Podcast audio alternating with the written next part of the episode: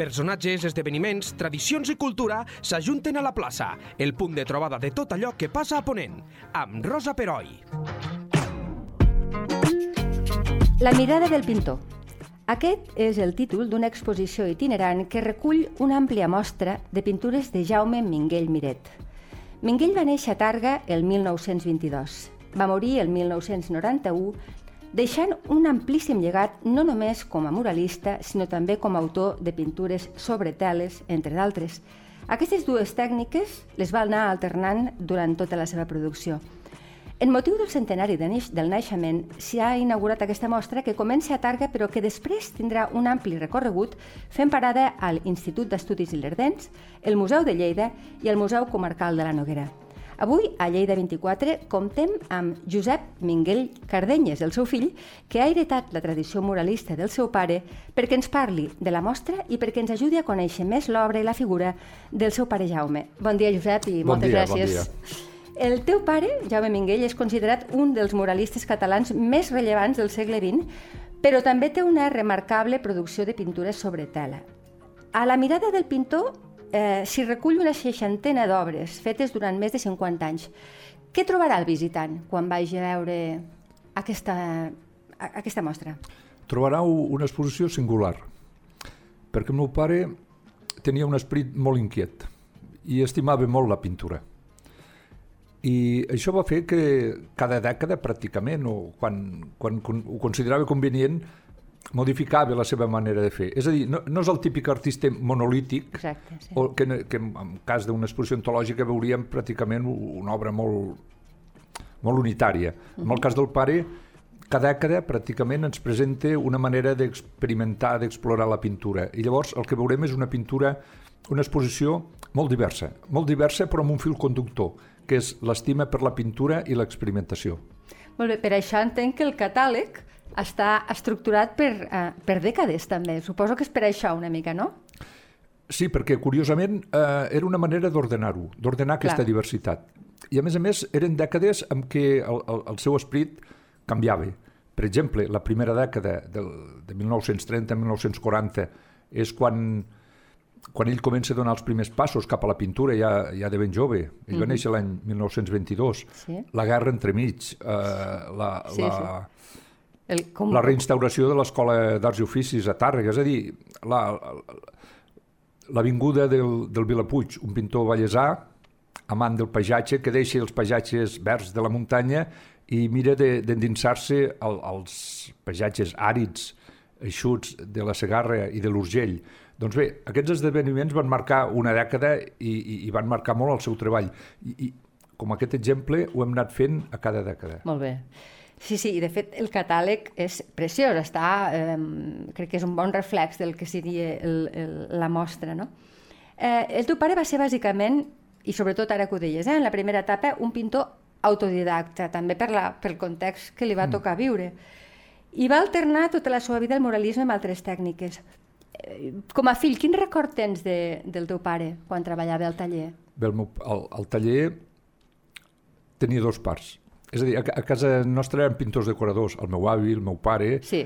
i tan aviat el meu pare feia frescos i pintura artística com quan convenia a, a fer pintura decorativa, pintura més industrial.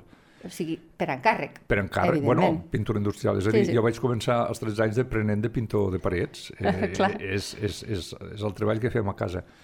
I a la part baixa hi havia la part de pintura més industrial, de pintura decorativa, la casa on vivíem, i a dalt de tot, al, al, segon pis, hi havia una gran estança mm.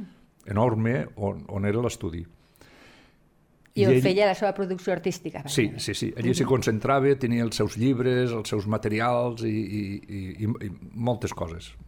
Molt bé. eh, objectes antics, etc. I tenia sempre les portes obertes pels amics, pels, pel, per gent que volia conèixer el món de la pintura i, per suposat, per, per tots els fills, que érem una colla.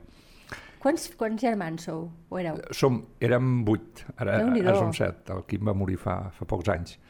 I per ell la pintura era una manera de viure, una manera de mirar la realitat, de pensar, d'experimentar.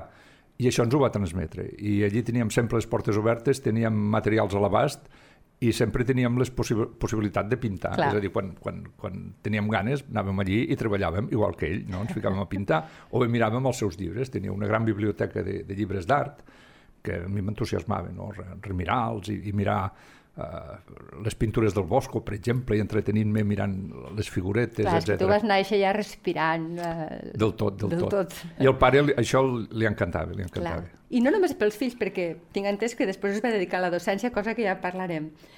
Eh, va alternar, com, te, com hem parlat, eh, diverses tècniques, muralisme, també va fer pintura amb oli, també va experimentar amb mixtes, això va ser més cap al final, entenc? Uh, bueno, Tècnica mixta. El, els primers anys de formació es va dedicar molt al dibuix. Sí, va fer, jo recordo els retrats o els autorretrats, això és un... Des del, També, sí, sí, no? sí. De- Això- D'autorretrats en van fer ja de, de ben jovenet. El, Sí. Justament a l'exposició comença el primer, el primer planfó amb un autorretrat que es fa als 16 anys, molt bonic, molt, molt, molt ben resolt. Mhm. El dibuix era una eina econòmica, un recurs ràpid de fer, Clar. però el dibuix eh, li va marcar tota l'obra. És a dir, per ser, pels murals és molt indispensable el dibuix, estructurava la paret, la composició, i amb tots els seus quadros sempre eh, s'ha manifestat aquest interès pel dibuix, per la definició de la forma.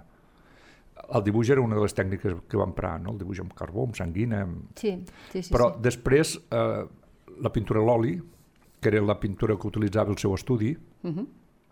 I amb les grans decoracions la pintura al fresc. Una tècnica molt particular, tota una, una manera d'entendre la pintura que ell la, la dominava, li agradava i, i era un entusiasta de la el, va, pintura al el fresc. va captivar realment, eh? perquè s'hi va dedicar molt. Podem admirar murals seus així grans a la gran, a l'escalinata de la Diputació de Lleida, no cal anar gaire lluny, i a més està obert a tothom.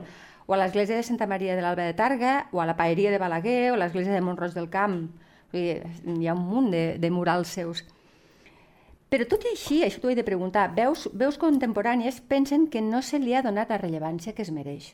Ah, Estàs d'acord amb això i, i per què creus Bé, que ha passat el, això? el segle XX va estar molt marcat per les avantguardes. Clar, I pràcticament, fins i tot la meva generació, teníem l'obligació de- d'inventar un- una Sí. pintura nova, no? Uh, però ell va, va seguir una tradició molt més arrelada, que és la tradició de la pintura al fresc. I al, al fer la pintura al fresc, fer una pintura comunicativa, una pintura de connexió amb la gent, etc. una pintura molt consolidada, que això era un camí molt diferent del que manaven els paràmetres de les avantguardes, i per això eh, la va ser una. Sí, sí, a nivell popular va, va tindre molt impacte, molt interès, Mhm. però a nivell de crític, el meu pare i altres pintors muralistes van quedar una mica com una cosa marginal, paral·lela. Tot i això, amb la pintura de cavaller, per dir-ho així, la pintura objecte, Sí. amb els quadres, va ser molt innovador. Als anys 50, arrel d'uns viatges que va fer Exacte, a Europa, a Holanda, Europa. als Països Baixos, A Itàlia va anar, no?, amb el També, seu amic Lluís també, Trepat, sí. que va, va conèixer allí el, renaixentisme i... La Biennal de coneixia, Venècia, sí, sí, evidentment, sí. Exacte.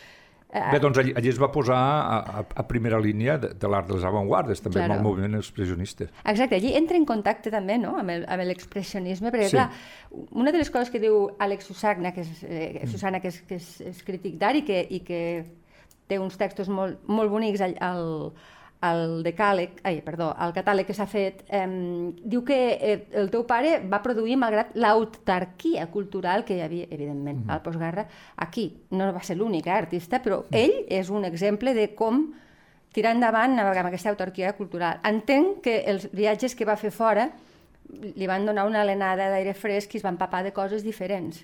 Sí, de això, això es, es veu molt clar a l'exposició, perquè després d'aquesta etapa de formació, als anys 30 i 40, als anys 40 i 50 es va dedicar a fer un treball d'estudi, de, sobretot de dibuix, un dibuix que tenia molta força, molta expressió, un dibuix de la realitat, i, i, i feien molts retrats, dibuixaven eh, gitanos i gita- i gitanes de, del, del, del nostre carrer, del carrer de les Piques, Sí. i, i al seu estudi s'hi reunien di, di, diversos dibuixants de, de Targa, amb el Lluís Trepat, etc. I crec que en aquesta etapa ja, ja va culminar, és a dir, va, arribar a dominar mm, eh, eh, d'una manera excel·lent tota la representació de la realitat, excel·lent en quant a, a representació del que veiem, però també excel·lent pel, pel, pel contingut expressiu que tenia. Clar. Però llavors va, als anys 50 va, tindre, va conèixer uns pintors holandesos, Sí. una parella que, que venien de Cervera, van fer una estada a Tàrrega, van venir a casa, la padrina els hi va fer un arròs amb conill, això ho explica Lluís Trepat una, amb, amb molts detalls, i bé, van fer una certa amistat i arrel, ar- arrel d'aquesta amistat va connectar amb, amb altres pintors holandesos, va fer uns viatges a a Amsterdam, a Bèlgica, París, eh, també Itàlia, és a dir, Sí. sí. es, va, es va bellugar a Europa i llavors es, es va empapar sobretot del, del, de l'expressionisme. Clar.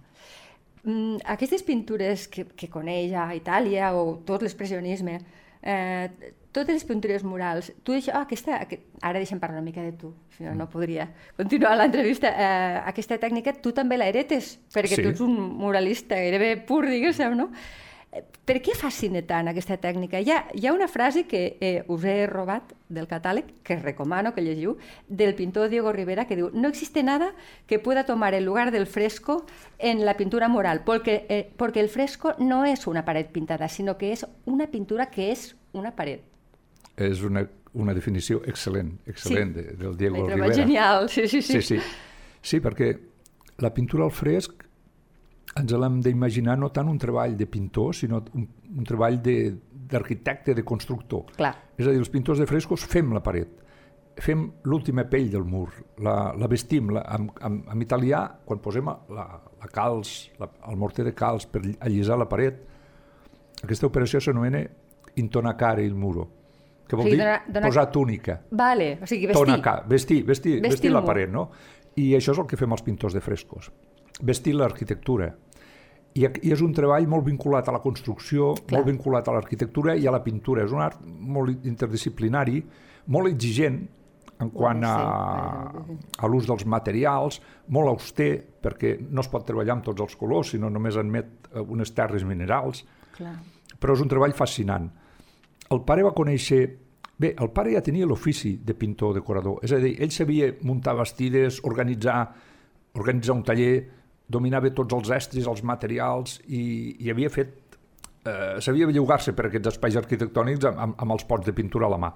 Però el viatge a Itàlia, eh, l'estada a Florència, Roma, etc eh, el van cautivar. Al veure aquells frescos, els grans mestres, Ah, que ella- va decidir, va decidir posar un, un rumb directe cap a la pintura al fresc i s'hi va, va volcar. I a més a més, a la pintura al fresc, si mireu els murals que va fer als anys 50, 60, són uns murals que, que no eren massa habituals. És a dir, ell fa una pintura expressionista, molt potent, amb molt caràcter, amb uns colors que a les esglésies o, o a la Diputació no eren els habituals No. de les decoracions, no eren uns colors dolços, agradables, amb blauets i, No, no, és clar, és, és potent, és potent. és molt potent, colors terres i, i, i Amb el roig del camp és brutal, eh? Sí, però al, Aquell- al fons és, és, és la terra vermella de Puigdol i del Vesuvi. És Clar. a dir, és un fons vermell, no és aquells, aquells blauets amb angelets, que era No, l'habitual. no, clar. I amb això va ser molt innovador, molt Cert. trencador i, i amb una gran resolució professional en tot allò que va fer. I, I amb això reprenc també una altra precisió que fa Susana, que diu que, que, el, que el teu pare eh, és autèntic, o sigui, la seva obra té vida pròpia, que mm, fuig dels mimetismes, no? Que, que, que, que, que no és academicista. Suposo que també una mica per això, perquè no li importa trencar. Pot, pot sentir-se influït, segurament, perquè Sí. els, els artistes us, influ, us influeix el que veieu, però no li importa ser trencador. I amb això ho és molt. Amb això ho és molt i, i tampoc és, és esclau d'ell mateix. És a dir, que si en un moment determinat eh, deixa una mica l'expressionisme i experimenta amb materials, com va fer el període del grup Cogul, ho fa amb, amb tota felicitat i, i, Sí, sí. i sense cap, tota sense cap llibertat, mania. Sí, sí, eh? sí, amb una llibertat personal. Amb això, Exacte. eh, ell estimava la pintura i tenia aquest esprit lliure. Clar, ara que ens dius del grup Cogul, allí mm, s'apropa una mica al tema de l'abstracció. Parla'ns una mica què és el grup Cogul. Bé, als anys 60, Mhm. 60, 64, 65, es va formar aquest grup on hi havia l'Ernest Ibáñez, el Víctor Pérez, el Pallarès, Pallarès, el- sí, sí. l'Àngel Jové, l'Albert Comestadella i el meu pare. És a dir, artistes llavors molt joves i davant del panorama que hi havia a tota a Lleida, no, a Tàrrega, tota aquesta zona aquí, decideixen unir-se per, per donar un pas endavant a- amb la seva pintura i es proposen experimentar amb els materials, amb, amb una sèrie d'aspectes expressius de la pintura, alliberant-se de la representació i es volquen cap a l'abstracció. Van fer... Molt valents, eh? Sí, sí, sí. A, a més a més, eh, hi va haver alguns sectors que els hi van dir de tots. Sí. No, no els van rebre amb aplaudiments, per, per dir-ho d'alguna manera. En alguns llocs sí. I per, exemple, per què? Per què aquestes reticències? Bé, perquè llavors eh, l'art abstracte, que per nosaltres, la nostra generació, és una cosa sí, com habitual i sí. ens pot agradar o no, i, i forma part de, del, de la mirada de l'art, en aquella època era una cosa mm, sorprenent. Que, I segurament que no tenia molts vist. detractors, no? Exacte, sí, sí. sí. sí. I a més a més, el, el ser una cosa que no s'acaba d'entendre provocava reaccions molt adverses. Clar. No obstant, a, a Barcelona van tindre molt èxit. Vull dir, van, van fer exposicions a, en diversos llocs, a Saragossa també, al Cercle Artístic de, de Sant Lluc van obtenir un guardó al Premi Joan Miró, i amb aquesta línia el meu pare va fer, va fer un, una certa producció amb exposicions en alguns llocs d'Europa, Estats Units. I Cogul eh, és ponent, per tant van tenir també la valentia de posar ponent al mapa sí. eh, artístic. I... Sí, sí, sí, sí. I el fet, i el fet d'unir-se, ni, ni que fos per un període curt de temps, sí. també els hi va donar força a tots plegats per donar aquest pas endavant. Molt bé. Eh, Viladot va definir l'obra de Jaume Minguell, del teu pare, com una gran síntesi de valors vius. Valors, eh? Ja no colors, valors. Explica'ns què vol dir això. Jo no he acabat d'entendre. Valors vius. Sí. Arra, uh, clar, un pinzell no és només una aparença, és l'actitud amb què l'agafes, és l'actitud amb què mires la realitat, sí. és l'actitud amb què projectes els colors sobre la tela. Suposo que el Viladot amb això ens, clar, hauríem de llegir potser el, el, el text íntegre. El context, sí, explica, sí, explica sí, sí. Com, com, com el pare mira el paisatge de l'Urgell, les coses quotidianes, i amb aquesta mirada, amb aquesta representació, hi projecta una sèrie de valors molt vinculats a la nostra cultura. Penseu que aquest escrit és, és dels anys 50-60, una època realment aclaparadora, buida, sí. gris, eh, sí. una època difícil, no? que ens costa imaginar, i a més a més amb esprits solitaris. Penseu que el Viladot feia el seu treball pràcticament anònim, absolutament solitari, Gramunt, i el meu pare també el seu, el sí. seu, el seu treball sí, sí. aïllat a Tàrrega i, i lluitant per, per tirar endavant l'art. Clar, perquè és que... I és una generació, eh? És el Lluís Trepat, és sí. el meu pare, és el Viladot, és el, el Josep Vallverdú, el, el Pedrolo, Pedrolo, que un veí nostre, Clar. que escrivia sí, sí, sí, amb la seva màquina d'escriure. Clar el que deies, a més de Viladot, eh, Manuel de Pedrolo, Josep Vallverdú, a tots els va marcar una època molt crua, de postguerra, de pèrdua del perill de la identitat i de la cultura catalana, i que quedés tocada de mort, és evident, això va ser després de la Guerra Civil. Mm, aquesta reinvenció constant del teu pare, que tu ara feies esment o al començament de l'entrevista, respon a aquest context de, de reivindicació, de, de no deixar morir com els altres fan igual, eh? encara que sigui de manera aïllada, ells treballen, però no, no es deixen rendir, perquè en el fons estaven molt compromesos amb la cultura catalana. El teu pare també és un exemple així. Hmm. Sí, ell a través del seu art també intentava expressar eh, una manera de ser, una manera de viure, una manera d'entendre la realitat per exemple, els murals de la, de la Diputació de Lleida, uh mhm. -huh. que en aquella època haguessin pogut ser uns murals ideològics, uns murals, mm, entre cometes, del règim, sí. en, eh, són, són murals que avui dia transmeten, són vius i, i ens serveixen perquè transmeten una mirada de la història, potser diferent de la que veiem ara, però amb uns trets que, molt essencials, amb una vinculació de, dels personatges amb el territori, i amb una interpretació d'aquest territori, aquest paisatge, que, que, que, que segur que la sentirem tots a prop. Segur que sí. Eh, ho has dit tu abans també, el teu pare era un esperit inquiet i va estudiar Belles Arts ja de gran. Ja de gran es va mhm. continuar formant i després es va dedicar a la docència. Va ser, eh, va ser un bon mestre. Tu també t'hi has dedicat. Eh, sí. És una vocació heretada, la teva? Mm, no sé si heretada o no. No ho sé és que l'art és, és, és comunicació. És transmissió, és clar, transmissió. està claríssim. Sí, I, sí. I jo sóc conscient, com el meu pare també ho era, de que la pintura no era una cosa que haguem inventat cadascú de nosaltres, sinó que, que és una cosa que ens ha vingut donada, que compartim, que en certa manera tots ens alimentem amb, amb els pintors que ens han precedit i, i, i, i entre tots anem creant l'art.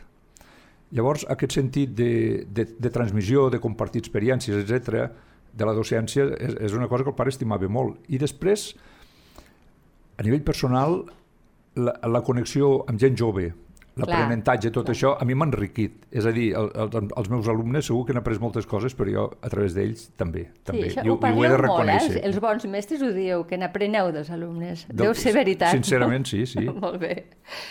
Entre els anys, entre el 1980 i el 91, quan ell ja mor, exposa de manera regular a Lleida, Tàrrega, Barcelona, Terrassa, Tarragona, Manresa i Madrid tant les seues produccions recents en aquell moment com revisions d'etapes anteriors. Mm. I al 1988 el Museu d'Art Jaume Morera li concedeix la medalla Morera. Mm. Com recordes com va viure el teu pare totes aquestes retrospectives? Ja, mm. ja era gran, no molt gran, eh? però ja era mm. gran, i aquest guardó, com, com s'ho va prendre? Bé, el... aquests anys el meu pare es va dedicar a fer una pintura molt, molt personal. És a dir, potser va si deixar... era lliure de... i encara ho era més, ja, al ah, final. Sí, va doblar el sentit de la llibertat. I, I es va dedicar a fer una pintura per, quasi bé pel plaer de pintar. És a dir, emulant els grans mestres, jugant amb els recursos estratègics que feien servir els pintors, jugant amb la paleta, i utilitzava alguns temes fins i tot surrealistes, com les primeres fires del teatre al carrer de Targa, hi ha, hi ha, un ah, quadre que està a l'exposició, perquè eh, jo vaig ser un dels dels promotors d'aquesta idea i els comedians sí. tenien el taller a casa nostra. Gràcies. I llavors, clar, sabia, eh, sabia. totes aquestes vivències les va, les va plasmar a la pintura, clar, sí. Clar, clar, clar. amb una pintura mm, sobretot de connexió amb els clàssics eh, fa un, també un, un canvi de rumb i pintava pel plaer, li venia de gust fer allò i va ser un moment que també es va dedicar a fer totes aquestes exposicions. Sí, us... Va ser molt intensa sí, la, sí, sí, sí. el final i sí. en fi. Molt bé. Eh, cito una frase del teu pare, tot i que anat, és subjacent a tota l'entrevista, però m'agradaria que em diguessis si coincideixes que jo crec que sí. Diu, el pintor... La, aquesta, aquesta frase la va dir el teu pare el 79, el 1979. El pintor deixa la seva pitjada en les diverses experiències artístiques i d'alguna manera cada nova etapa és fruit de les anteriors. O sigui, hi ha una acumulació, no? Aquí, mm -hmm. Això suposo que tu ho comparteixes. Sí, i amb, aquest, amb aquesta frase també demostra que era conscient d'aquests sí. canvis. Exacte. Aquests canvis els feia d'una manera decidida, sense por, i, i sumant experiències.